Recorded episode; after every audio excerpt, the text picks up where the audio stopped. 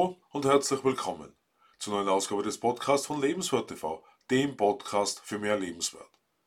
Mein Name ist Stefan Josef und ich freue mich, dass du in meinen Podcast hineinhörst, in dem wir heute über die persönlichen Eigenschaften, die Vorbilder ausmachen, sprechen und in welcher Beziehung der Weltfrieden zu Denk- und Verhaltensmustern steht. Wodurch zeichnet sich dein Vorbild besonders aus? Welche Eigenschaften sind für dich ein absolutes Muss für ein Vorbild? Vor drei Wochen haben wir die wechselseitige Wirkung von Regeln und Vorbildern näher betrachtet. Mit welchen persönlichen Eigenschaften Vorbilder ausgestattet sein sollten, das haben wir uns für heute aufgespart.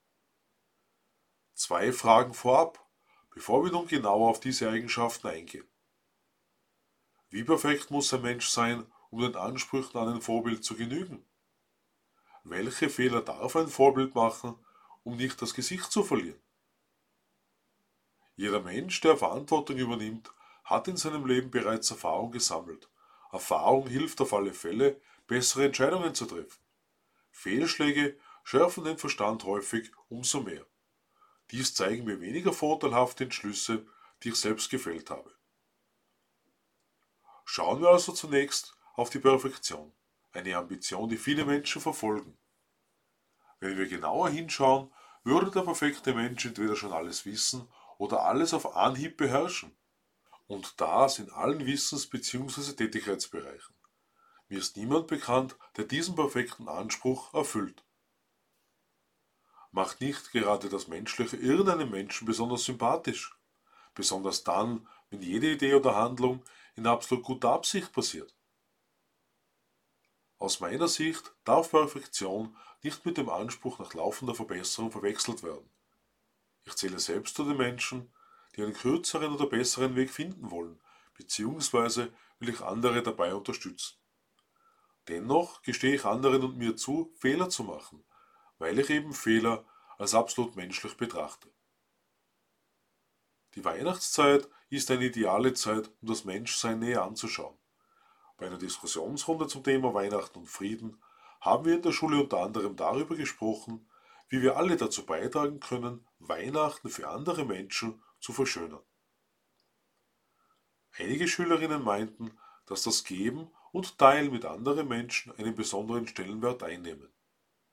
Das impliziert für mich, als Vorbild dankbar für alles zu sein, was bereits am Besitz da ist, auch wenn das wenig ist, sowie Gier und Geiz abzulegen.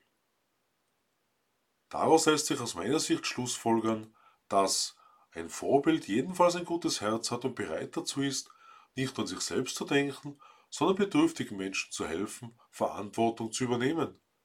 Wir zuerst urteilsfrei auf andere Menschen zugehen, weil das Leben kompliziert sein kann und eine starke Schulter notwendig ist, um für sie einen Rettungsanker zu werfen. Ohne Vorurteile durch das Leben zu gehen, bedeutet schließlich ebenso, die guten Eigenschaften eines Menschen zu sehen und daran zu glauben, dass dieser Mensch wieder eine positive Richtung einschlagen kann.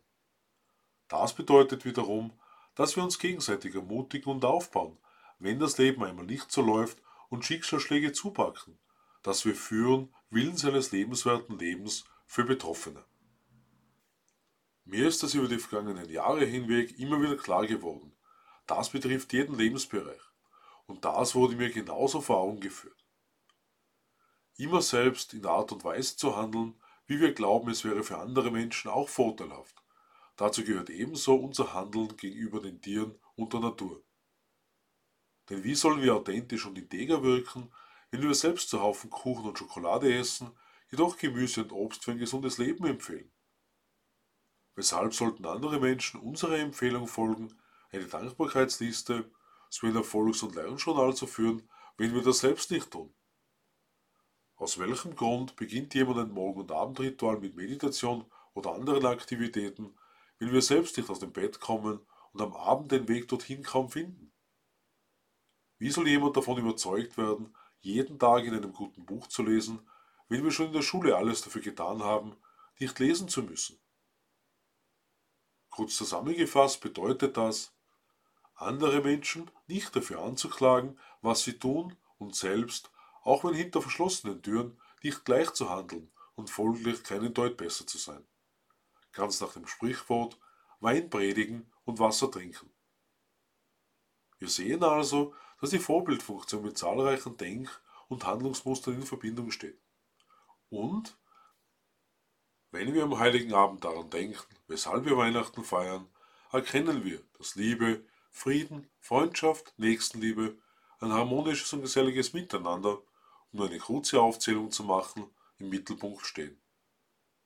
Und dabei spielt keine Rolle, ob wir Christen, Juden, Muslime, Buddhisten, Hinduisten, Atheisten sind, auch hier wäre eine weitaus ausführlichere Aufzählung möglich, sondern dass wir uns klar darüber sind, wie eine friedliche Welt der Nächstenliebe ausschaut.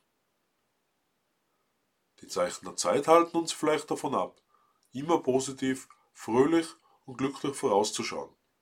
Die Welt aufzuräumen, umzukrempeln und neu aufzustellen benötigt sicher Zeit. Doch nach einem Streit können wir aufeinander zugehen, nach einer Meinungsverschiedenheit uns aussprechen. Wenn wir gegenseitig verstehen, dass unsere Sprache oftmals einfach nicht dieselbe ist damit wir schließlich die Sterne für den anderen Menschen leuchten lassen. Ich freue mich auf den Namen meines Podcasts und lade dich ein, in meinen YouTube-Kanal Lebenswerte vorhin einzuschauen. Ich wünsche dir einen guten Rutsch ins neue Jahr. Alles Liebe, Stefan Josef.